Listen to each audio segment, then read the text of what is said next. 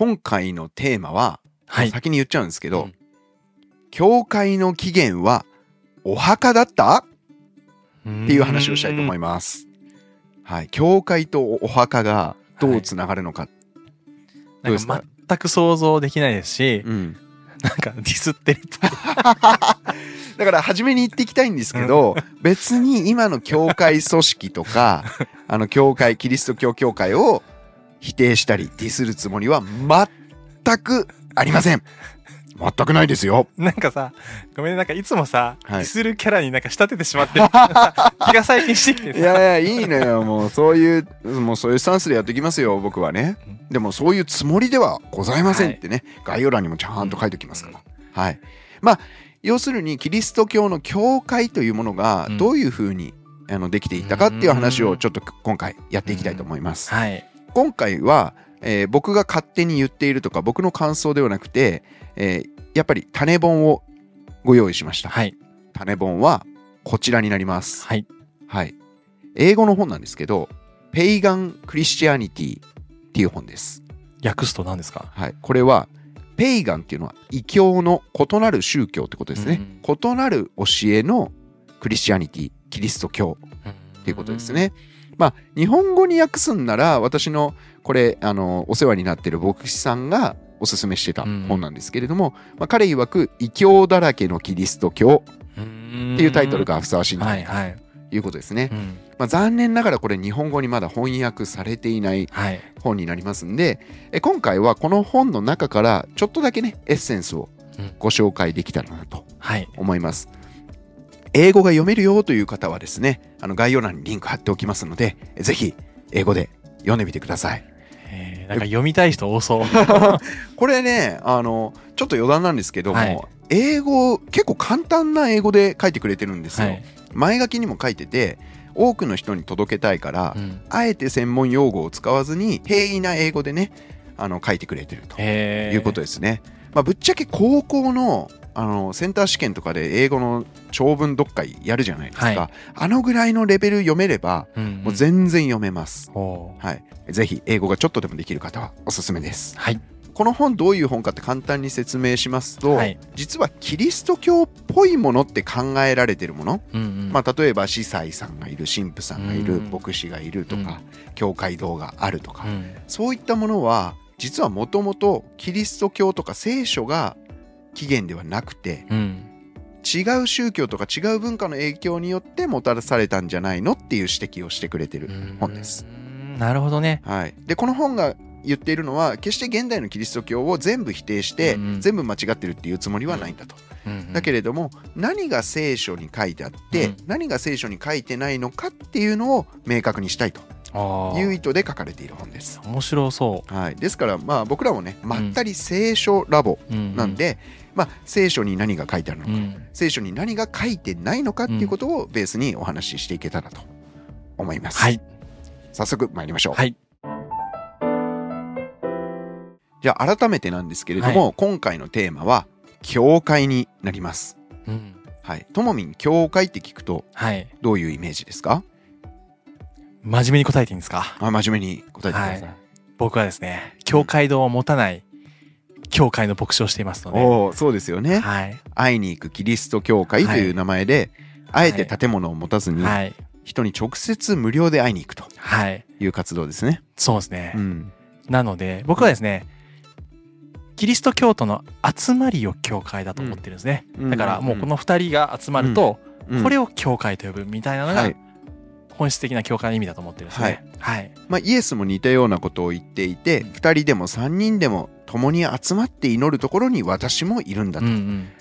それが教会なんだっていう趣旨のことを僕はイエスは言ってると思います、うんこれは僕の個人のはい。考えです、まあ、けれどもあの一般にはそう受け取られていないことがほとんどですよね、そうですね。なんか建物うん。のイメージが強いかなと思いますね。うん。そうですよね、うん。まあ、そう思ってちょっとやっぱりみんな大好き国語辞書をね 国語辞典を開いてみました。おーさすがですね。はい、ちょっと3種類え見てみたんですけれども、まずえみんな大好き広辞苑。はい。広辞苑に教会と引くとですね、エクレシアって書いてあるんですよ。そうなんですか？はい。へえ。でこれねキリスト教業界の人はえ広辞苑やるじゃんって思うんですけど じゃあエクレシアの定義を引いてみます。はい。そうするとこう書いてありました。キリシタン用語、教会堂、聖堂と書いてあります。これなんかいまいちだね。はい。だから基本的にやっぱ教会は建物っうんていう認識を、まあ広辞苑これ6版ですけれども書いてありました。では続いて三聖堂国語辞典ははいどうでしょうか、三聖堂国語辞典は面白いですよ。神道仏教の教義を述べ伝え儀式を行う建物っていうのがまず一つ目の定義。うんうん。二つ目の定義としてキリスト教徒の集会所って書いてあります。集会所。はいうんですからやっぱりこう建物うんうん集まる場所うんを教会と呼ぶというふうに定義がなされていますね。えそれから最後新明会国語辞典はどうでしょうか、新明会国語辞典はその宗教の教義を述べ伝え儀式を行う建物うん教義狭い定義ではキリスト教徒の礼拝堂を指すうんと書いてあります。で2つ目の定義としてキリスト教の組織とありますね。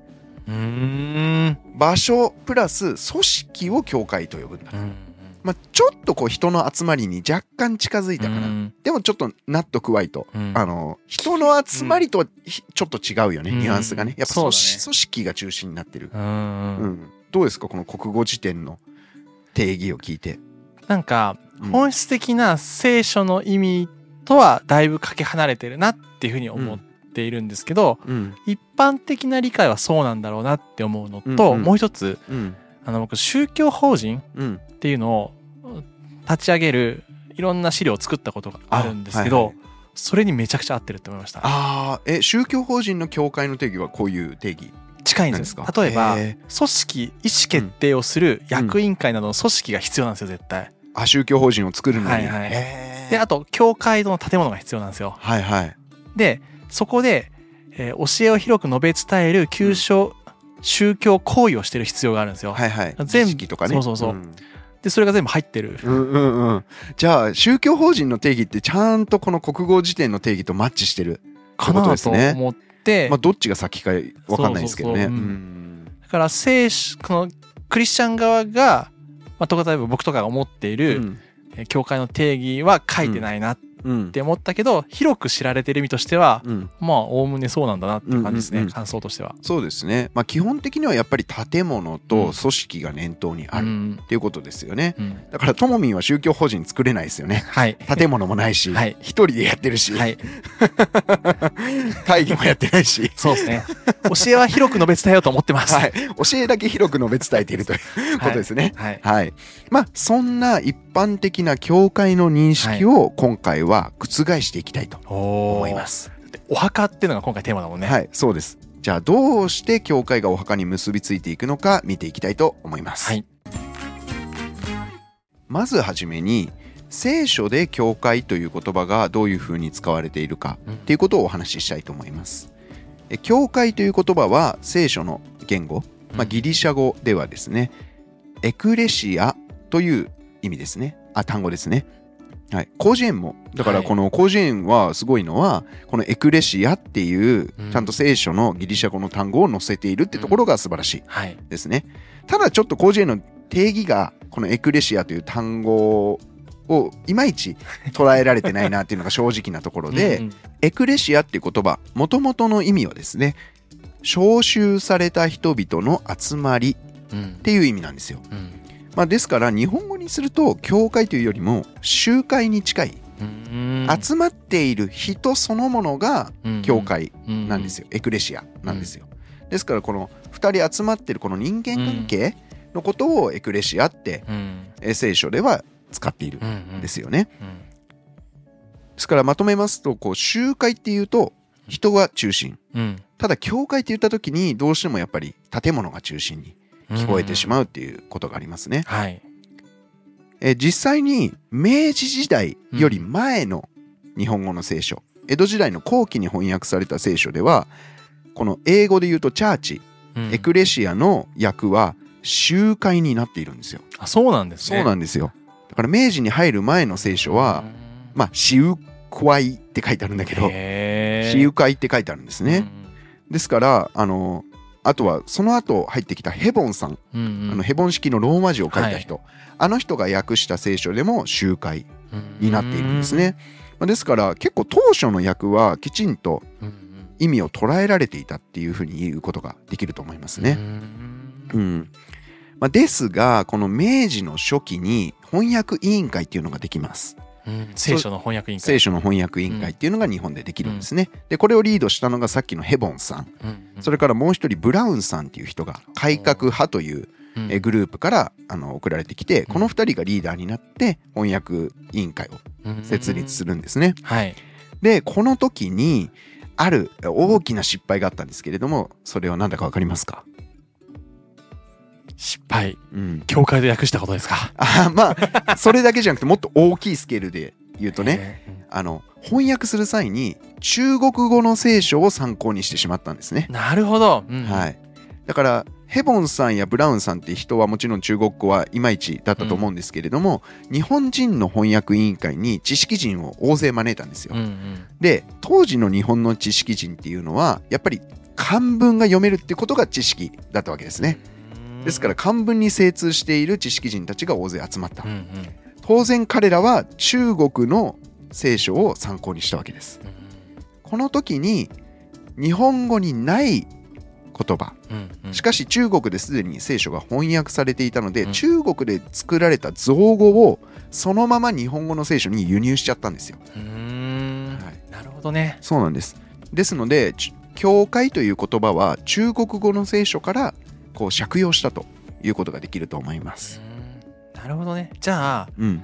その今僕が使っている新共同訳聖書っていうのは、はい。ヘブライ語やギリシャ語の言語から訳したっていうふうに書いてはあるんだけど、うんうんそれ以前の日本語翻訳も参考にし踏襲しうん訳し直してるっていうことなのかな？そういうことですね。まあ、日本語の聖書、まあ、当然ね、現代では、うんあのヘブライ語やアラム語、そしてギリシャ語をあの見てですね、うんうんそれで訳している場合が多いと思うんですけど、うんどうしてもやっぱり定着してしまっている用語っていうのは変えづらい。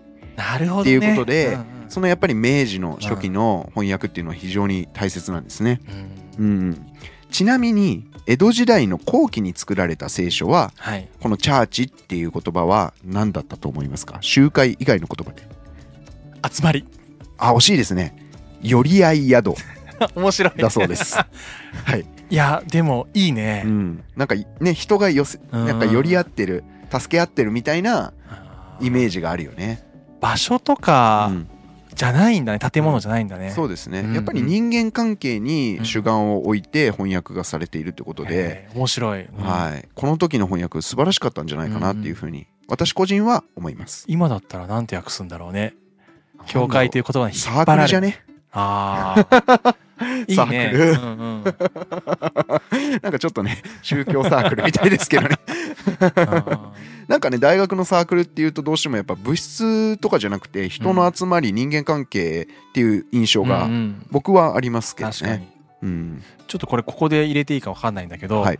カトリック教会ってうん。建物のこと聖堂とか言うじゃないですか。はい、だから組織ってカトリック教会のことを言ってるんだなって思って、うんうんうん。そうですね。そうですね、あの新明会の国語辞典の定義ですね、あれはおそらくカトリック教会の組織のことを言っているんね。じゃないかなって。そう今聞きながらずっと考えてて思い出してた。うん、あと例えばねこのプロテスタントの教会でも例えば今度教会の予算でうんうん。お菓子買いましょうとかいう時にその教会はやっぱ組織を指してますよねなるほどね。組織のお金でっていう感じですよね、うん組織のお金っていうとなんかねあの黒の組織みたいですけどねうん名探偵コナン名探偵コナンジンウォッカ 長いよねあれも。はいウォッカはねいつまであのヘッポコを許されてるんですかねあいつねジンさヘマしたやつすぐ殺すのにウォッカだけは許してんだよねずっとね、うん、実は優しい。そう。それか、実はジンのあの弱みをウォッカが握ってるとかね。早くでもやっつけた方がいいよね。ね、そうですね。何の話だ？ちょっと横道にそれますけれども、はそもそもなぜじゃあ中国語の翻訳はうん少し違うニュアンスになってしまっているのかっていうことをお話ししたいと思います。はい。えこれは基本的に今まで読んできたえ資料をベースに話してますけれども一部私の解釈が入っている部分がはいあります。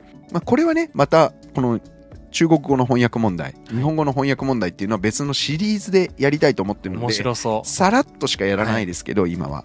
あの中国語の翻訳って結構問題が多いって言われてるんですよ。うんうんん。一番有名なのはおそらく神っていう訳語ですね、え当時中国では神なのかそれとも上帝上のあの帝国の帝ですね、で訳すのかっていうことで論争があってですね、うん。ヤハウェの神、うん。えー GOD ゴッドを神と訳すのか、うん。それとも上帝と訳すのかっていうので論争がありました、うん。で結論としては神が採用されたんですけど、中国語では神ですね。うん。でこの神っていうのはあの結構いっぱいいるんですよね、うん。あの中国の概念ってこう皇帝のことを天使様って言うじゃないですか、天の子供。うん。だから天っていうのが一番上の存在で、うん。天の子供が今の皇帝なんだと、うん。だから皇帝の上の存在は上帝。うんだからより上の存在を指してるうんんですね、ただしこれは政治的なニュアンスが出るってことで当時の宣教師たちから反発があり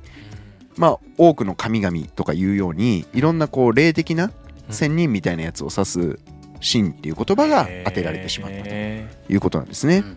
まあこのあの神上帝問題についてははい。また詳しくはい。やりたいと思います。はい、まあ理由様々うんあの中国の翻訳がなぜ、えー問題が多いのかっていうことは理由様々あると思うんですけど僕なりの解釈で2つ挙げてみます。一つは、まあ、中国語の聖書翻訳が本格的になされたのは17世紀ですね。で当時の限定的な情報の中で翻訳されたものが多く現代でも踏襲されているんですね。また当時の17世紀のカトリックの神学理解っていうのが大きくうんうん影響しています。まあ、その後いろいろね変更があったり宗教改革の影響を受けて、まあいろいろカトリックもね変化しているので、まあ現代の理解とまあ正直合わなくなっているっていう部分はあると思います。はいそれから2つ目です。2つ目は、えー中国語だと漢字の意味とか発音がよりその原点に近い。例えばイエスのことをヤソって言ったりするじゃないですか。あれ中国語の発音だとイエスにより近い発音になるみたいなんですね。うん。しかしそれを日本に持ってきた時に発音も意味合いもうん。元の中国これよりもさらに離れてしまう。っていう現象が起きるんですよ。うなるほどね。うん、ですから中国語をそのまま当てはめてしまうと、もうより大きなズレが生じてしまうということで、まあ、日本にとって不幸だったのは知識人たちがみんな漢文読めちゃったっていうことが不幸な、なるほど事実だっね。たんですよ。これ面白いうね。ん。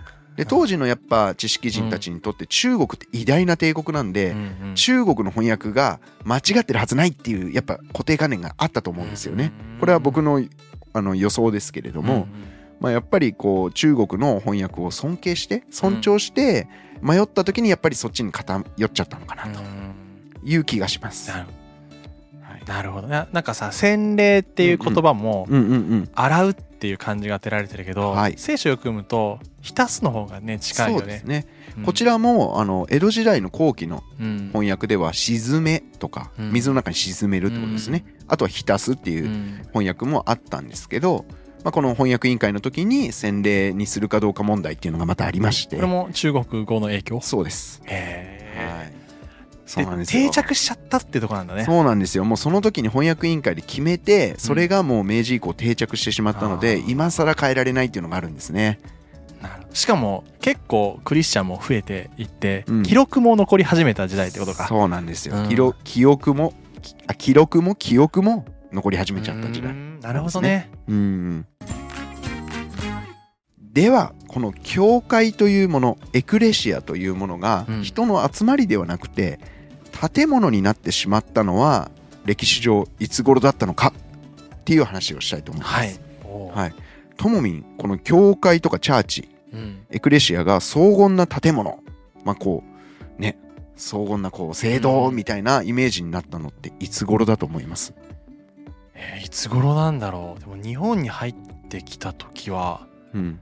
そう僕歴史ね結構調べた時日本に入ってきた時ははいあのザビエルも、うん。えー、とその後の宣教師たちも、うん。織田信長とかにうん。建てさせてくださいって言って建ててるから、うんうんうん1500年代はもうすでにあったね。はいはい。ってことはもっと前だよね。はいその通りです。はい。はい。これね、えーもちろん当然うん。イエスの時代、またはイエスの死後うん。100年ぐらいの原始キリスト教の中では、あの教会堂っていうものはもちろん存在しませんでした、みんなどうしていたかというとあの家々に集まっていたんですね、まあともみんの家に集まるとか、うん。僕の家に集まるとか、うん。そういう風にして集会を持っていたうん。ですね。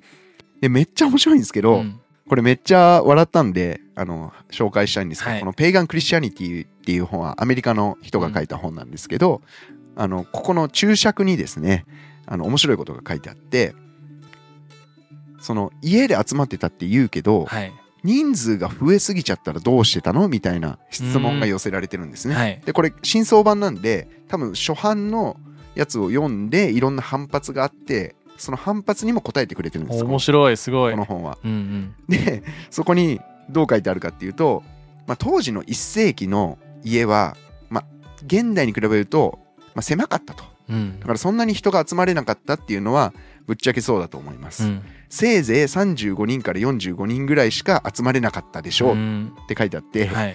だからアメリカ基準で書いてるから35人とか40人集まれる家がちっちゃいって言ってるわけ、面白いね。超でかいよね。これ東京にお住みの皆さん はあって思ってるでしょうね。っていうちょっとへ面白かったから紹介したいかったですね。え日本のさうん。教会もやっぱ平均って多分3040ぐらいでしょ集まるの。そうですね。礼拝堂もさ3040入ると結構いっぱいなところも建物サイズとかさ、あるから、多いですよね。ううん。ん僕のもともと地元で行ってた教会なんていうのはコンビニぐらいのサイズだったんで、もう3 4 0人でパンパンでうん。立ち見が出るぐらいな感じそそれが。ちっちゃい家なわけだよね、うん、それがこうこの「ペイガン・クリスチャニティ」にはあの、まあ、その当時の家はね小さかったんでって書いてあって。まあねあの新約聖書でもパウロって人が、うん。あのお家に集まってお話をしていて、うん。まあ、座るところがなくて、ま、窓なんか、うん。窓の窓ん？なんていうんだこれ。窓枠にうん。窓枠に座ってた人が居眠りして落ちて死ぬっていう出来事がありますけれども、まあ、そのぐらいあのぎゅうぎゅう詰めに集まってあの話をしたりお互いに祈り合ったりしていたんではないかっていうことが書かれていますうんうんだから当時の教会原始キリスト教の教会っていうのは、まあ、少ない人数でいろんな場所でそれぞれが集まっていたっうんていうふうに考えられますよね。たくさん集会寄り合い所があったんだね、そうですそうです。寄り合い、寄り合い宿。うん寄り合い宿がいっぱいあったはいってことですね。で、えーおそらくこの時代、原始キリスト教っていうのは人類史上おそらく初めて寺院を持たない宗教として機能していたというふうに本に書いてありました。はいまあ、原始仏教ブッダとかは、まあ、ぶっちゃけその場所じゃなくてその生き方が大事だみたいなことを説いてるんで、もしかしたらあの重なる部分もあったかもしれないんですけれども、まあ、寺院を持たない宗教だったんですねキリスト教っていうのは。で、えー西暦190年頃になると、はいえー初めて教会に行くっていう言葉が記録として残されるようになります。190年。はい。イエスの死後109、えーとイエスが死んだの西暦30何年なんで、うん。まあ、大体イエスの死後160年ぐらい経つとうん。教会に行くという概念が出てきます。これはアレクサンドリアのクレメンスというあの恐怖と言われる人ですね、あの教えの父っうんうん。ていう人の文章に残されている表現結構遡るんだね。そうなんですよ。うん。意外と早いんですけれども、まだこの時点ではその教会っていうのは、まあ、家々に集まることだった、うんうん。まあ大きな聖堂っていうのはまだ建てられていなかったんですね、では大きな聖堂がはい。建てられたのはいつかというともみに聞いたねさっき、はい。答えを言いますと、はい。これがコンスタンチヌスの時代です。うーん。かの、まあ、有名なはい。悪名高いコンスタンチヌスの時代にうん。初めて聖堂が建てられました、うんうん。えーこれはですね、えーちょっと簡単に説明すると313年に、えーコンスタンチヌスがキリスト教を公認します。はい。そして324年にローマ帝国全体のあの、まあ、皇帝とうん。なるわけですね、コンスタンチヌスがローマのローマを治めるとですね、あのこれを統一するためにあの各地に教会堂をたくさん建設することをすぐに始めたそうです。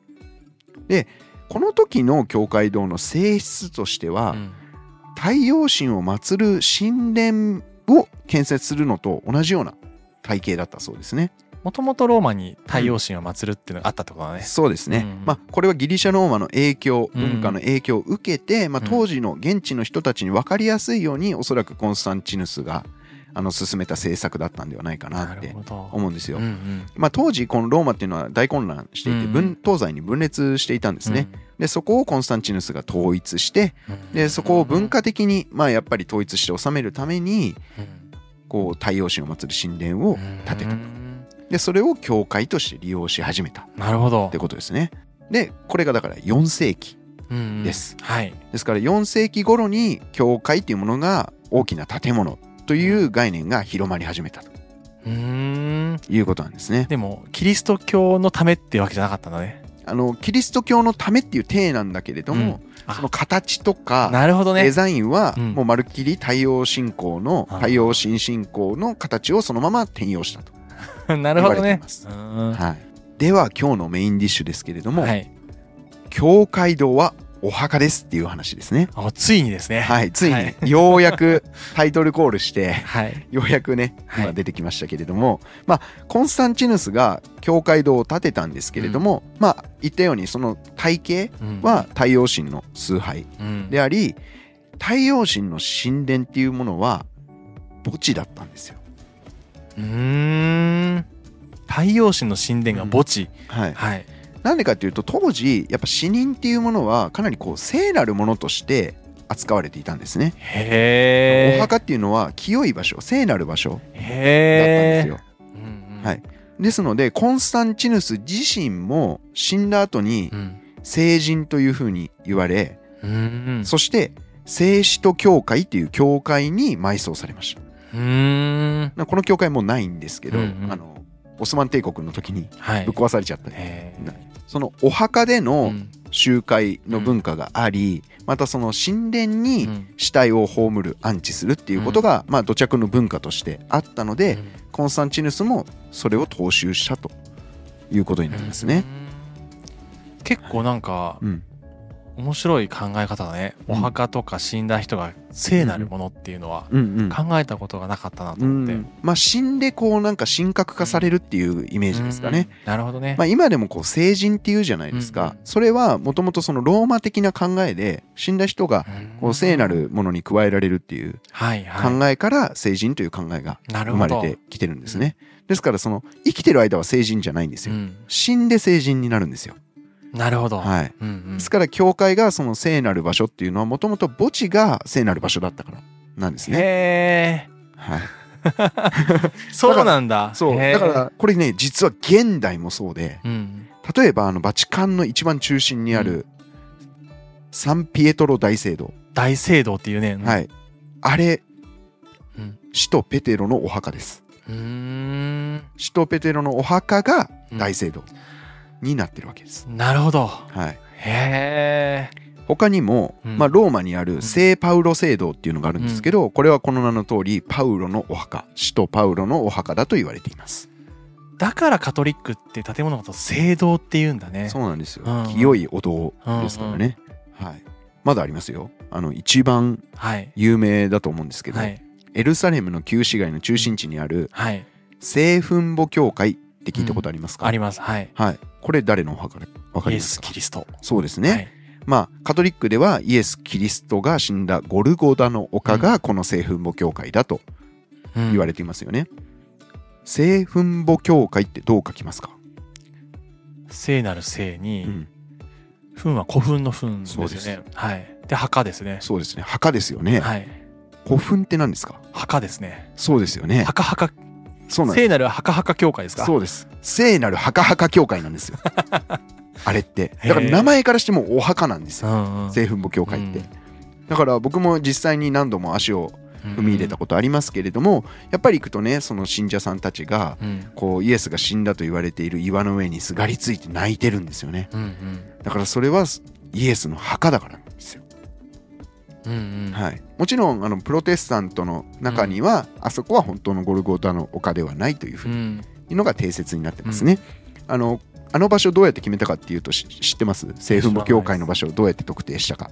わかんないです。あれはですね4世紀にコンスタンティヌスのお母さんヘレナという人がいるんですけど、このヘレナさんがエルサレム旅行行きたいわーって言って旅行行くんですよ、はい。であここゴルゴタのお金って言ってヘレナさんが決めましたへえなんかうん。それこそ僕が読んでる新教大学聖書には、はい。ゴルゴタって書いてあるんですけど丘っていう言葉一回も出てこないんですよ、ああなるほどなるほど。だからうんうん。なんでゴルゴタの丘って言うんだろうってずっと思ってたことがあって、で実際ゴルゴタのそのうん。丘と言われてる場所は高台にあるじゃないですか、はいはい。階段登っていくみたいなことを言いますよねあそこ。はいはいはい。ああそうかな。うん。聖墳墓教会なんか確かちょっとね、エルサレムの旧市街めっちゃ迷路みたいな感じで 確かにあのビアドローサって言ってうん。あのイエスが十字架持って登ったとされている坂が、まあ、絶対嘘なんですけど、うん。あの坂があって、うん。嘘って言ったらカトリックの人にぶっ殺されますけどあの道もね全部ヘレナが指定したんですよ。だからヘレナさんがあの決めたルートでへえ高まあ高台っつうかねきエルサレムの旧市街全体が坂みたいになっててそのまあうん真ん中辺にあるんですよ。だから嘆きの壁から歩いていくと、あの坂道なんですけど、門から入ると逆に下るかな、うん。と思いまじゃあすね丘って書いてないのはもしかしたら正しいかもしれないんだ。あーそうかもしんないしちょっとごめんなさい。今手元にあの資料がないんでわかんないんですけど、はい、一応なのでプロテスタントのあるグループが、うん。こっちが本当のゴルゴダの丘じゃないかと言ってる園の墓っていうテーマパークって言ったらおかしい。あの公園うん。みたいなのがあのエルサレムの旧市街のちょっと離れたところにありますね。はい、であの聖墳墓教会はもう考古学的には明らかにキリストの墓ではないということが、もうあのほぼ確実にそうだというふうに、まあ、言われているのが定説だそうですね。ということであの聖墳墓教会は聖墓墓教会 ということでした。でもねイエス様の墓っていうのが聖なるっていうのはなんとなくね受け取れる、うんうんうんでも普通の人が亡くなったとか、うん。一般のねまあ偉い人でも含めても、イエス様以外の人の墓をうん。聖なるっていうのは、うん。結構面白い考えだなって思った。はい。まあ、もっと言えばね聖書を見ればイエス・キリストは復活してうん。天に昇ってしまったので、はい、イエスの墓は本来ないはずなんですね。そうだね、うん。あのなのでさっき言ったソロの墓というプロテスタントの公園には、あのここに私はいませんっていう看板が貼ってあり。そうなんだ、はい。面白い。そのイエスが、うん。イエスってホラー穴にうん。式のお墓に収められたと言われてるんですけど、そのホラー穴みたいなあの絶対それは本物じゃないんですが、うん。まあ一応作ってあってうん。ビジュアルとして分かりやすいように、でそこに「ここに私はいません」っていう看板があって、うん。結構感動しましたね。へえ面白い。はい。そんなわけでまとめますと、まあ、当時の土着のうん。このローマ圏の文化圏の文化では、まあ、太陽神を崇拝していたと。うん。でこの太陽神を崇拝する神殿はお墓としても機能していてお墓は聖なる場所になっていたとうん。いうことなんです、うん。まあ、例えばエジプトにも似たようなのあるじゃないですか、聖なるお墓。ピラミッドですか。そうですね、うん。ピラミッドもお墓ですよね、うんうん。だから当時はやっぱり宗教的な場所宗教的な建物建造物っていうのはお墓と強く結びついていたんですね。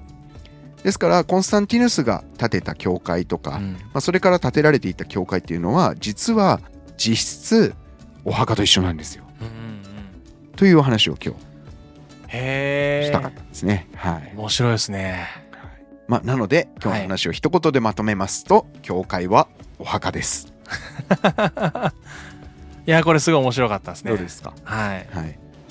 まあ、ともみんもね、ですから亡くなったらちょっと教会にね、あの、埋葬されたらいいんじゃないですかね。なるほど。はい。聖ともみん教会っていうのをやだな。ちょっと可愛いね。聖ともみ。い聖ともみん教会。なんかでもなんかね亡くなってまで崇めませられるのはちょっと恥ずかしすぎて嫌だね。はい。そうですうね。ん。まあ、僕なんかはね、あの、違法にならない体で、あの、違法にならない方法でちょっとなんか雑に扱ってほしいですね、死んだら。はい。海に巻くとか。うん。これさでもさうん。こういった起源とか知って聖書を読むと、はいすごい面白いただただ面白いって思った。はい。でなんか知らずにさ今までさ、うん。教会っていうのは建物のことなんだみたいな思ってた時代もあったけどさ、うんうんうん全然違うんだね。うんうん、そうですね起源をたどるとやっぱりそれは、あの違う文化とか、うん。あの宗教の影響を受けたものだってことが分かりましたしもともとはお墓だったって聞くとね、うん。なんか教会に対する見方って結構変わりますよね。確かに。ちゃんとなんかちゃんとっていうかうん。こう聖書とかキリスト教の教えっていうものはうん。ある種変わらない部分っていうのはあると思うんですけど、うん。それが広がっていく過程でうん。形式とか形っていうのがうん。文化と結びついていったっていうのは、面白いですね。うんもうなんか面白いしか言ってないですけどね。いやいや面白がっていただいてありがとうございますちょっと最後にあの改めて強調しておきたいんですけれども、私たち今回あの教会とか教会組織とか、はい。またはあのカトリックとかね正教会みたいな違うその立場の方を否定したり揶揄したりするつもりはもうとございませんあの違う意見ももちろんあると思います、まあ、今回はこの「ペイガン・クリスチャニティ異教だらけのキリスト教」という本を参考にうん。この本をベースにお話をさせていただいたということをご了承いただければと思います。はい。またねこの「ペイガン・クリスチャニティ」については結構面白い内容が盛りだくさんだったので、まあ、ちょいちょいシリーズ化してやっていきたいと思いますね僕もね、英語を読む気力はないんで、ぜひお願いします。はいはい。はい。まあ、コメント欄にぜひね、あの、今回の感想に加えて、あの、どんなお墓が好みかっていうことを、あの、書いていただければ、はいあの、幸いです。はい。えー面白かったという方は、チャンネル登録、そしてコメント、高評価、お願いします。ポッドキャストの購読、高評価もよろしくお願いします。それでは、今回も終わりにしましょう。ありがとうございました。ありがとうございました。またねーお墓で会おう。まったり聖書ラボは、まったり、ざっくり、楽しく聖書の雑学やエピソードを語る番組です。聖書についての考え方や解釈には様々な立場があります。ご了承ください。